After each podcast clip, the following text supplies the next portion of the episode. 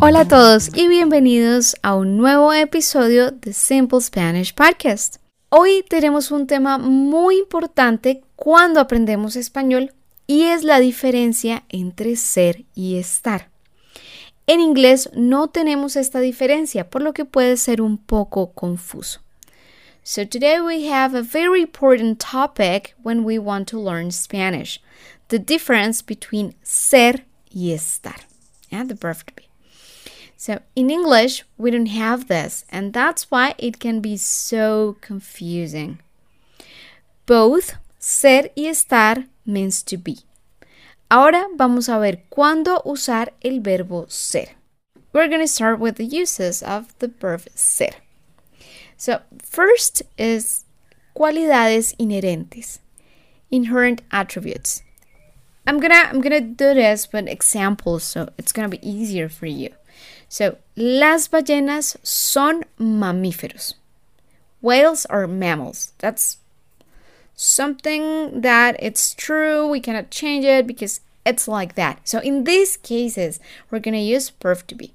Other example: Los elefantes son grandes. Elephants are big. El sol es una estrella. The sun is a star. The second use is definición. Definition, when you give a definition about something. So let's see an example. La amistad es un sentimiento. Friendship is a feeling. Or, el micrófono es un aparato que graba sonido. So, microphone is a device that records sound. Our third common use is religion. So, for example, ella es cristiana. She's Christian. Él es ateo y su madre es católica. So he's an atheist and his mother is Catholic. Number four is when you're going to talk about materials. Cuando vas a hablar acerca de materiales. El anillo es de oro. Is a gold ring. La mesa es de pino canadiense. The table is Canadian pine. Number five is propiedad. When you talk about property or ownership. Por ejemplo, el libro es mío. The book is mine. El gato es de mi hermana. The cat belongs to my sister. So in these cases, always verbo ser. Bien. Number six, el número seis es sobre las relaciones. When you're talking about relationships. For example, ella es mi mamá. Yeah, she's my mom. Él es mi esposo. He is my husband. Ella es mi mejor amiga. She is my best friend. El número siete es cuando hablamos de precio o costo. When we're talking about prices or cost. For example, son 5 dólares, it's 5 dollars. Es un dólar con 40 centavos, that would be it's one dollar and 40 cents. Número 8 es apariencia física, physical appearance. Por ejemplo, ella es alta, she's tall, él es rubio, he's blonde. And there's something important with this one. And is that we can change the meaning by changing the verb. So it's also correct to say ella está rubia. But in this case, I'm saying she's blonde now because she had a different color in the past. I'm taking a reference in the past. So by changing ser to estar, I mean ella es to ella está. I'm making emphasis on a temporary characteristic. Ella es flaca. She's always been thin. It's how she is. Ella es flaca. But if I say ella está flaca, now she's thin, is probably because in the past she wasn't. I'm talking about something different in this case. It's, something something temporary. That would be the difference. Okay. So physical appearance for uh, qualities or things that haven't changed in time, it's okay always to use verb ser. ¿Sí? Ella es flaca, ella es alta, es bonita. at least you want to be very specific that is something something temporary, then you will change it to estar.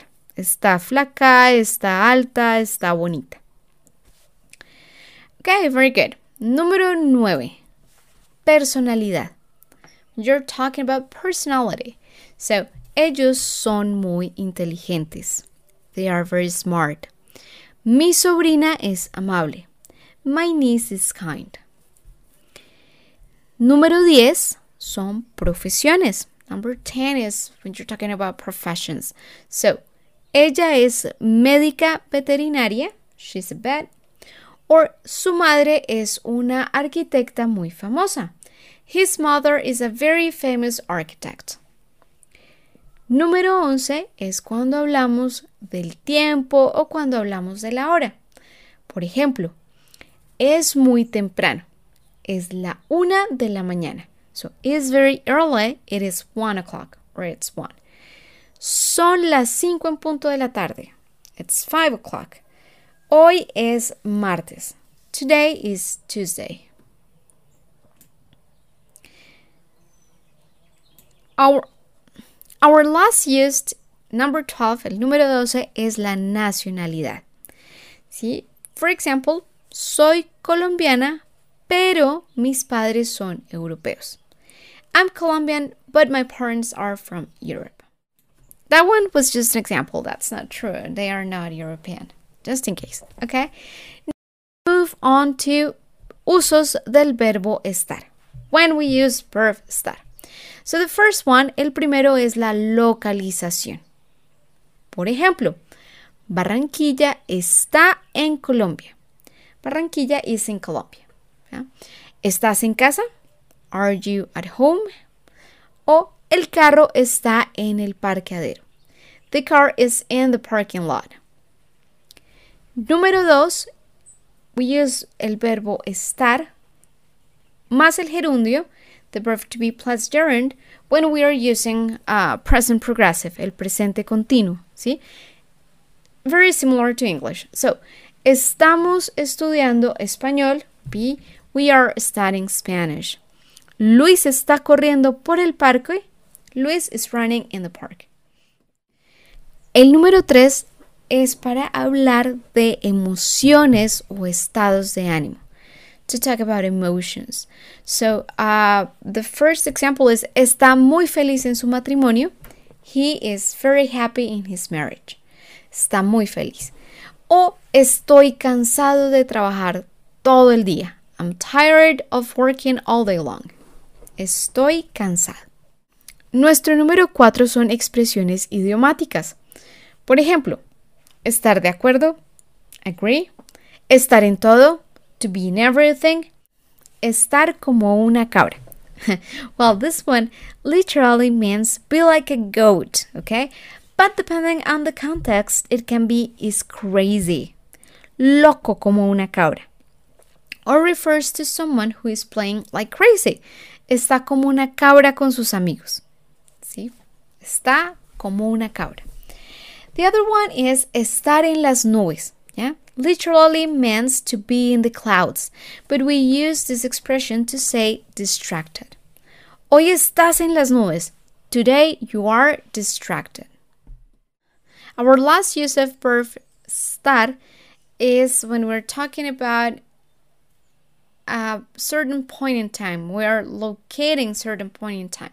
Estamos localizando un punto en el tiempo. So, estamos en enero, yeah, or Estamos a la mitad de junio. We are in the half of June. Okay, that's it. That's it for today. Now make some sentences with this information to practice a little bit. Play with the different options. Remember that learning a language is not about learning a bunch of rules or lists. It's about practice, listening, writing, and applying what you have learned. That way, it will be something your brain does automatically. This kind of exercise helps you to make this to make it automatic. So one thing that can help you to go through the difference between ser and estar is that usually ser talk talks more about something permanent, about the nature of things. Instead, estar is more temporary. This is no rule, don't get me wrong, yeah? This is not rule, but it can be a way to understand it, to make it easier. Now tell me the difference between ella es feliz and ella está feliz. That's your homework. Muy bien. I hope you have enjoyed this episode and found it useful. Don't forget to follow me on Instagram to keep updated with our online events and news. And don't forget to subscribe to my Patreon to get access to all the premium content such as transcripts, clean audio, exercises, and of course, you can join our community. Thank you so much for listening and never forget to be happy and to enjoy your learning. So, see you soon.